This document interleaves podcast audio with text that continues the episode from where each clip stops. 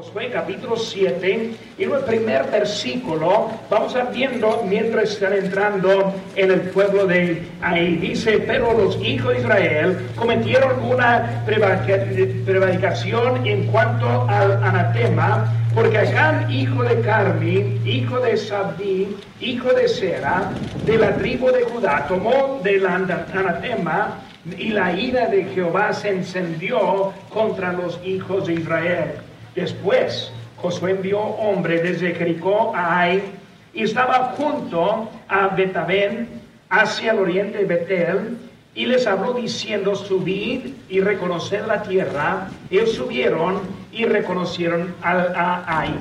Y volviendo a Josué y le, le, dijeron, no suba todo el pueblo, sino suban como dos mil o tres mil hombres y tomarán a Ai no fatigues a todo el pueblo yendo allí, porque son pocos. Y subieron allí del pueblo como tres mil hombres, los cuales huyeron delante de los de ahí. Vamos a hacer una palabra de oración. Padre Santo, Señor, gracias te damos por tu palabra, los principios que encontramos en ella, las enseñanzas que hay para enseñarnos cómo vivir. Señor, te pido que tú nos hables ahora, ayúdanos a comprender un poco en cómo conseguir las bendiciones tuyas en nuestras vidas. Gracias por todo lo que has hecho, en tu nombre, lo que te pedimos. Amén. Puedo para siempre, hermanos. Estamos viendo esta tarde acerca de esta historia que cuando ellos entraron primeramente, ganaron fácilmente a Jericó. Recordando, marcharon, cayeron los muros y entraron y tomaron la ciudad. Y ahora están llegando a una ciudad pequeña y vemos que ellos fueron ganados. Entraron, pero ellos perdieron. ¿Qué pasó en su vida? Y hermano, cuando pensamos en eso, hay unas enseñanzas muy importantes que debemos aprender en nuestras vidas también. Hermanos, la obediencia les trajo bendiciones y también la victoria. Ellos cruzaron el río Jordán, su obediencia fue evidente en la conquista de Jericó, los eventos fueron evidentes y bien conocidos también. Hermanos, hay una mosca que está aquí andando, por si ando ahí agarrando algo, es algo verdadero, no está en mi mente, ¿verdad? Pero hermanos, vemos que están llegando allí y ahora vemos una palabra muy importante. Esa palabra se encuentra en versículo 1, la primera palabra, ¿qué dice? Pero. Pero. Todo anduvo bien. Ellos ahí se listos para llegar, pero, pero algo pasó en la vida de ellos. Vemos, hermanos, que la fama de Josué, ahí en versículo 27, estaba pues Jehová con Josué y su nombre se divulgó por toda la tierra. Vemos que Dios estaba con Josué. Vemos que todo andaba bien. Pero, ¿pero qué? Pero Acán desobedeció en secreto, de propósito, tomó lo prohibido, lo escondió y luego tratando de quitar de lo que está pasando. Hermanos, cuando vemos a Acán que estaba tomando algo que fue prohibido en ese momento, hermanos, debemos entender que Dios quiere usarnos y quiere bendecirnos, pero depende en nuestra conducta. Pero depende en nuestra obediencia. A veces pensamos, pues pastores, por algo bien que estoy haciendo. Vamos a ver algo rápidamente aquí en 1 Samuel 15, 14. Vas a escuchar, dice, Samuel entonces dijo, pues qué valido de ovejas y bramido de vacas es este que yo oigo con mis oídos. Y Saúl respondió, de la Mec los han traído, porque el pueblo perdonó lo mejor de las ovejas y las vacas para sacrificarlas a Jehová tu Dios. Pero lo demás lo destruimos. El mandato era entrar y destruir. Y Saúl dijo, pero lo trajimos, lo guardamos para sacrificar a Dios. Pero desobedecimos, pero una forma para hacer algo para Dios. Esa palabra pero es algo que afecta y nos afecta mucho nuestras vidas. Pero ¿qué dijo Samuel en eso? En versículo 22 dice Samuel dijo, se complace Jehová tanto en los holocaustos y víctimas como en que se obedezca la palabra de Jehová. Ciertamente el obedecer es mejor que los sacrificios y el prestar atención que la grosura del carnero. Está diciendo mejor es obedecer que sacrificar. Mejor es obedecer que pedir perdón. Mejor obedecer que pensar, pues más adelante me arreglo con Dios. Y aquí está viendo nuestra historia. Pensó este Acán que podía esconder de Dios el pecado que hay. ¿Cuántas veces, hermanos, pensamos que nadie ve nuestro pecado? Hermanos, Dios sí lo ve. Dios sí lo sabe. Hermanos, vemos la culpa que está pasando y luego la condenación que sigue también. Unas cositas vamos a ver, hermanos, esta tarde que quiero que aprendamos. Primeramente, hermanos, la victoria presumida. La victoria presumida. Muchas veces presumimos en la bendición de Dios en nuestra vida. Somos muy listos para contar los textos. No me dejará no va a estar dejándome, yo voy a estar siguiendo con Él. Y hermanos, es cierto, está, pero hermanos, nuestra conducta es algo importante. Él asumió que ir a la batalla en contra de Ai era la voluntad de Dios. Cuando vemos a Josué, ¿qué fue su mandato? Entrar en la tierra prometida y tomarla. Dios dijo, yo les doy esta tierra, yo les doy la victoria, pero ¿qué pasó? En vez de la victoria encontramos la derrota. En vez de la victoria vemos que ellos están huyendo. ¿Qué está pasando si Dios les dio el mandato? ¿Por qué no respeta Dios el mandato en este momento? Él presumió que todo estaba bien. Hermanos, el mandato fue entrar y poseer la tierra. Pero hermanos, con promesa, esa promesa es la victoria es del Señor. Pero el mandato no fue la manera que gusten, sino bajo las circunstancias y las instrucciones de Dios. Dios nunca dijo, entra José como, quieras. No dijo, aquí una vuelta el siguiente, otra vuelta. No la siete a la vez, espérate, espérate.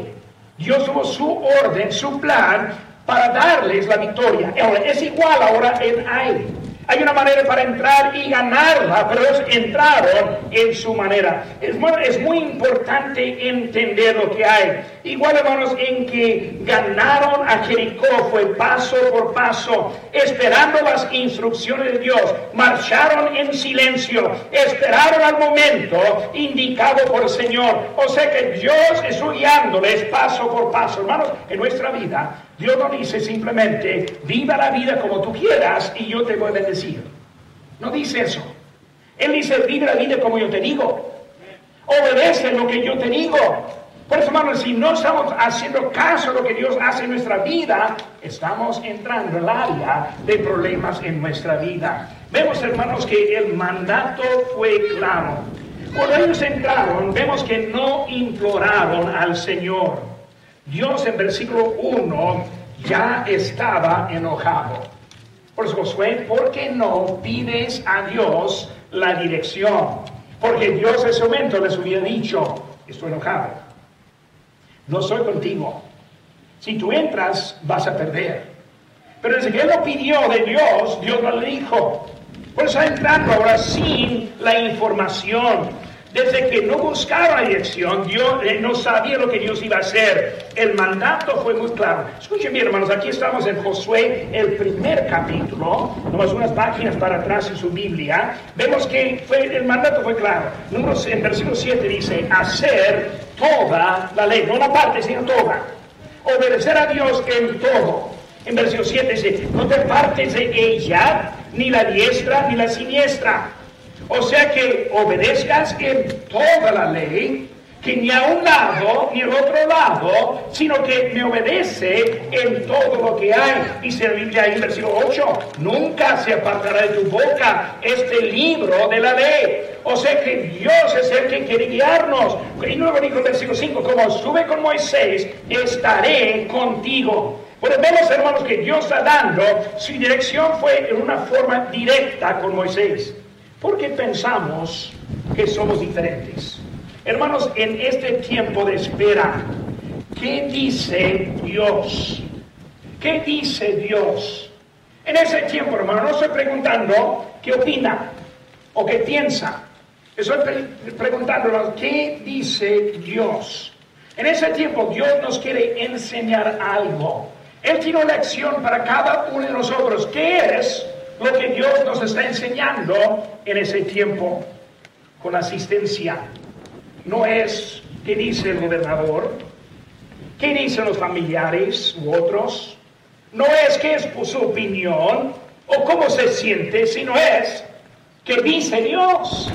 Bueno, debemos estar llegar a un momento en que Dios que quieres que, que yo haga. Yo quiero estar sujeto a tu, a tu voz. La escuela cristiana no es cómo están sus finanzas, cómo dicen otros, qué es su opinión, cómo se siente, sino es qué dice Dios debemos llegar al momento de empezar con Dios y luego seguir nuestra vida después de eso. Los jóvenes que están entrando al colegio, no es cómo, están sus finanzas, no es cómo es su opinión o cómo se siente, sino es qué dice Dios. ¿Qué es lo que Dios quiere que hagamos en las ofrendas? No es cómo están las finanzas, no es qué es su opinión, no es cómo se, cómo se siente, sino es qué dice Dios. Debemos llegar al momento de ver lo que Dios quiere con nosotros, en dónde va a vivir. No es cómo están sus finanzas, o qué dicen otros, o qué es, su opinión, o cómo se siente, sino qué dice Dios. Lo menos que ese Josué está entrando y se le olvidó una cosa muy importante. ¿Qué dice Dios? Y desde que entró, encontró la derrota simplemente porque no empezó en donde él terminó. Josué siguió adelante confiando en una promesa sin cumplir en los requisitos. Como vimos ahorita, como con Moisés, estaré contigo. No te aparte de ella, ni de diestra, ni de la siniestra. Nunca se apartará de tu boca este libro de ley. Por eso que está diciendo que sígueme vos y luego sigue adelante. Pero ¿qué pasó? Fueron a un lado. Acá agarró, acá escondió, acá robó, y ahora vemos que todos van a sufrir, las consecuencias porque a un lado fue. Dios fue muy claro en lo que asumió, hermanos, eh, que ese fue el momento para este, encontrar la ganancia o la victoria en ahí. Ir y ganar, hermanos, fue la voluntad de Dios. Nuestra vida, hermanos, es una vida de pasos. Cada paso debe ser dirigido por nuestro Señor. Dice el libro Proverbios 16, 9, el corazón de Dios piensa su camino, mas Jehová enderezca sus pasos. Pero los pasos que nos da y nos pone en nuestra vida son para llevarnos en nuestro fin. La vida de Josué. Josué, aquí está la forma, aquí la manera, entra aquí a Jericó y ganó.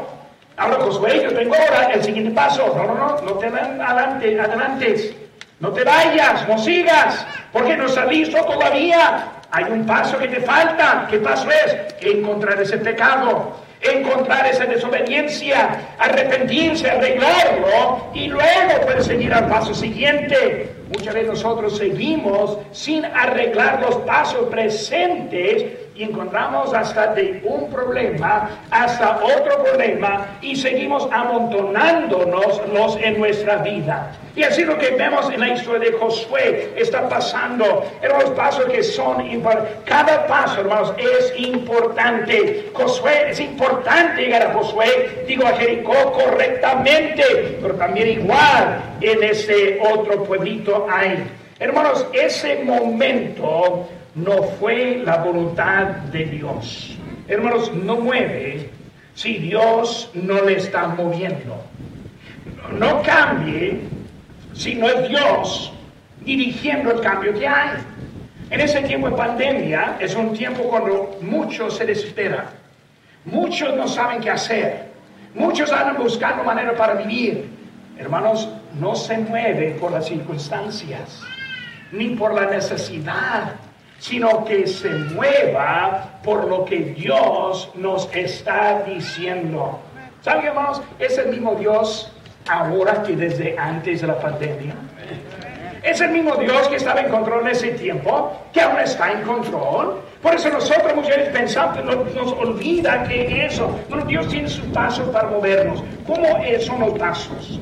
Cuando nosotros vemos lo que Dios quiere hacer, Él nos enseña la manera para llegar a eso. Hermanos, obedecer antes de la dirección de Dios es igual a desobediencia. Josué, ahí está en camino. Pero si no vas en mi tiempo, vas en desobediencia. Josué, yo te prometo la victoria. Y si tú la victoria vas delante. Josué, yo te prometo la victoria, pero si tú entras al contrario de palabra, vas a sufrir las consecuencias. Hermano, Dios tiene una manera para guiarnos y no son de nuestros sentimientos, sino por su palabra. Hay una manera en que Dios nos habla y hay que entrarnos. Él asumió que ir a batalla en contra era la voluntad de Dios. Él asumió que esa fue, ese fue el momento para avanzar en contra. También él asumió que tres mil hombres eran suficientes. Jericó tan difícil y hay tan fácil. Jericó, una ciudad bien protegida, y luego el pueblo de Ay muy fácil para entrar. Por eso él pensó, no, no es mucho. Muchas veces, hermanos, somos, listos para pedir a Dios en cosas grandes, pero dejamos a nosotros las cosas pequeñas. ¿Saben? Dios quiere guiarnos en cada decisión. Las grandes como las pequeñas. Porque muchas veces son las pequeñas que nos provocan más problemas que las grandes. Vemos que Jericó fue algo importante, lo vio, pero no lo vio tan importante en ese pueblo. No fatigues a todo el pueblo, ¿ah? no es nada. ¿Para qué debemos orar? ¿Para qué debemos preocuparnos? Está fácil lo que están viendo. Dice ahí en versículo 3, son pocos. Jericó, siendo tan difícil, era tan fácil, pues vemos que ese va a ser muy fácil. Pensamos, pudimos muy fácil nuestra vida en el pasado, este paso está fácil también. Hermanos, no hay nada fácil fuera de la voluntad de Dios. Pensamos, no, hermano, no, es mucho, pero en el poco que desobedecemos puede ser algo grande el resultado en nuestra vida. Hermanos, no necesito, él pensó, no necesito todas las fuerzas. Mi vida va bien, ¿para qué me preocupo? No necesito ir al culto, la línea, línea suficiente. Ya no necesito servir en la iglesia, ya di mi tiempo. Yo tengo mis, mis 60 añitos, pues es tiempo de relajar y descansar. Y muchas veces ponemos más mínimas las cosas que son importantes. Hermanos, a mis hijos y a sus hijos, ¿Qué estamos enseñándoles? ¿Qué están aprendiendo de nuestras vidas? Hermano, es necesario seguir la dirección de Dios, pero también en el tiempo de Dios. Bueno, esa tarde vemos que primeramente él tuvo algo en su manera. Segunda cosa, Josué con sus peticiones. Ahora, ya fracasaron. Versículo número 6 dice la Biblia aquí, capítulo 6, 7, versículo 6. Entonces Josué rompió sus vestidos y se postró en tierra sobre su rostro delante del arca de Jehová hasta que en la tarde él y los ancianos de Israel y echaron polvo sobre sus cabezas y Josué dijo, y vemos ahora su petición delante de Dios. Más al llegando ahora, ¿qué pasó? Oró, pero oró tarde. Pidió, pero pidió tarde. Quería dirección, pero demasiado tarde. Ya entraron, ya fueron vencidos, tener la victoria. ¿Qué está pasando? Muchas veces, en nuestra vida pensamos que todo está bien. Pero lo que está pasando es lo, que no vemos lo que Dios está haciendo. Primeramente, vemos la crítica de Josué. Versículo 7. Josué dijo, ay Señor Jehová. Vi la pregunta, ¿por qué hiciste pasar a este pueblo? ¿Qué está bien, hermano? Primera cosa, culpando a Dios. Dios, si tú eres todopoderoso, ¿cómo es que tú permitiste esta caída? Dios, si tú me diste este mandato, ¿cómo es que llegamos a este momento fracasados en vez de victoriosos? Vemos que él está llegando en ese momento culpando a Dios. Hermanos, ¿quién lo hizo? No, no fue Dios. ¿Huyeron delante de quién? De los hombres de Ai.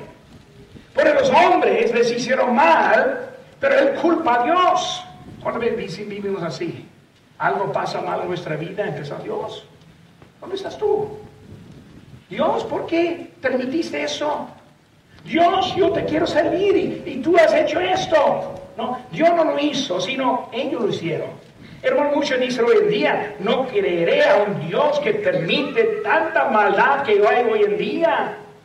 Mucho ese mundo ahora está viendo en, los medios sociales cómo está la gente ahora diciendo Dios no existe. Esta pandemia indica que Dios no, existe y empieza a culpar a Dios por lo que está pasando hoy en día. Hermanos, este, debemos entender que Dios es el permite. En esa historia, ellos estuvieron enfocados en 36 hombres. Ahora, 36 es mucho, pero no comparándose con 2.964. 36 era un número pequeño cuando un, número grande fue salvo.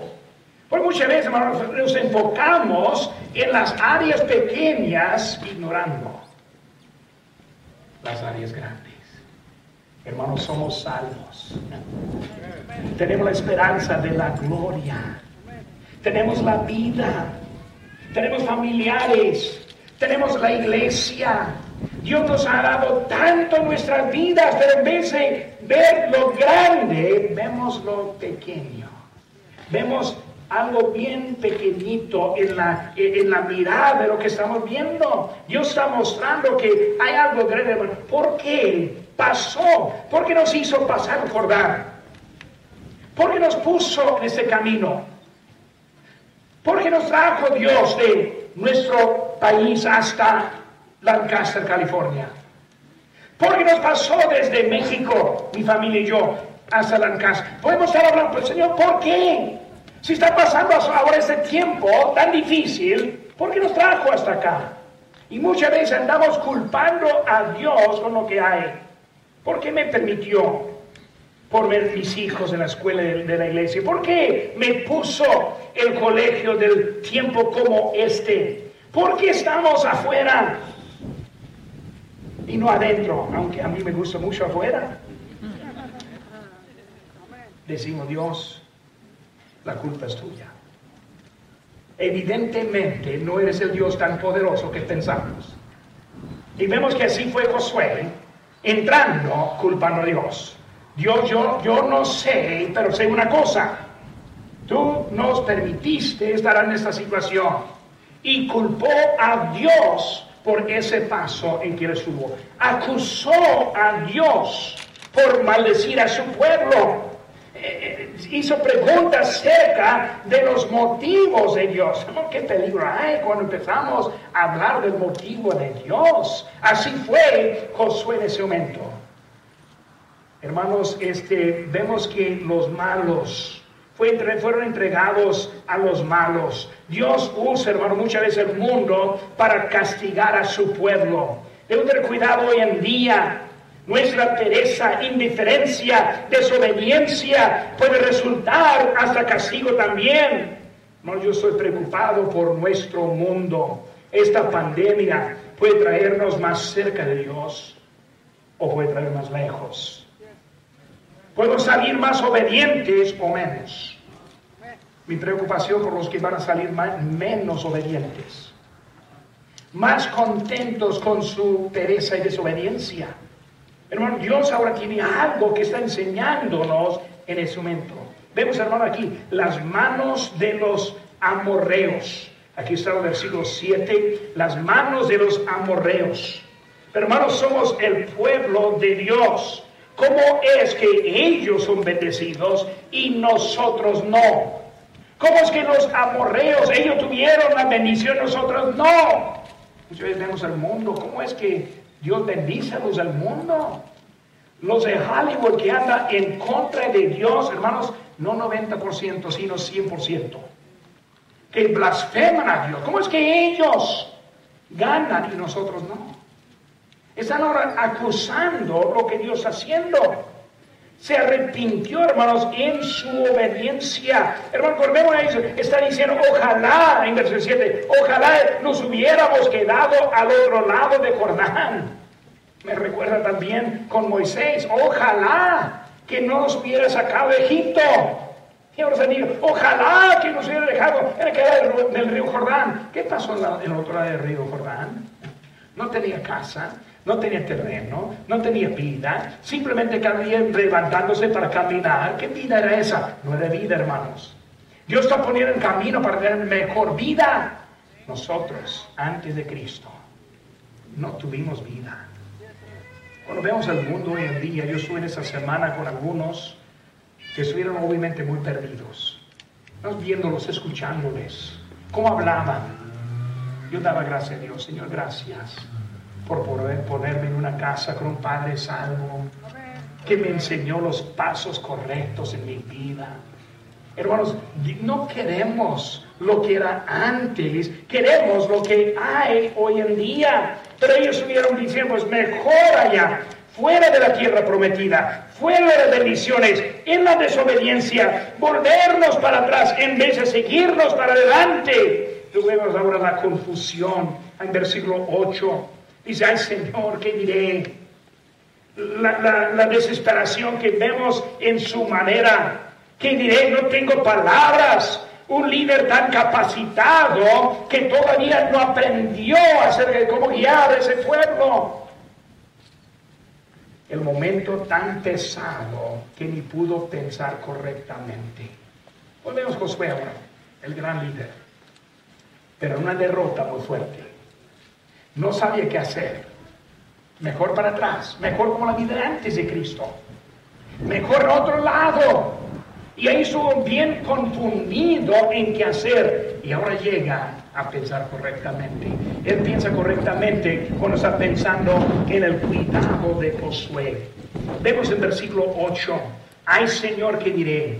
Ya que Israel ha vuelto la espada delante de sus enemigos, porque los cananeos y todos los moradores de la tierra oirán y nos rodearán y borrarán nuestro nombre de sobre la tierra. Y entonces, ¿qué harás tú a tu grande nombre? su cuidado, su, preocupación era por Dios. Señor, mal testimonio que está pasando. Nuestra vida andando en áreas diferentes es algo que está mostrando algo diferente en nuestro Dios. Y él empezó a pensar en Dios, su corazón pensando en Dios, su testimonio fue para preocupación para Dios. Y por lo menos ese, él fue el Señor al momento de angustia. No regresó, no, él ahora espera la dirección de Dios. Vemos, hermanos, la victoria presumida.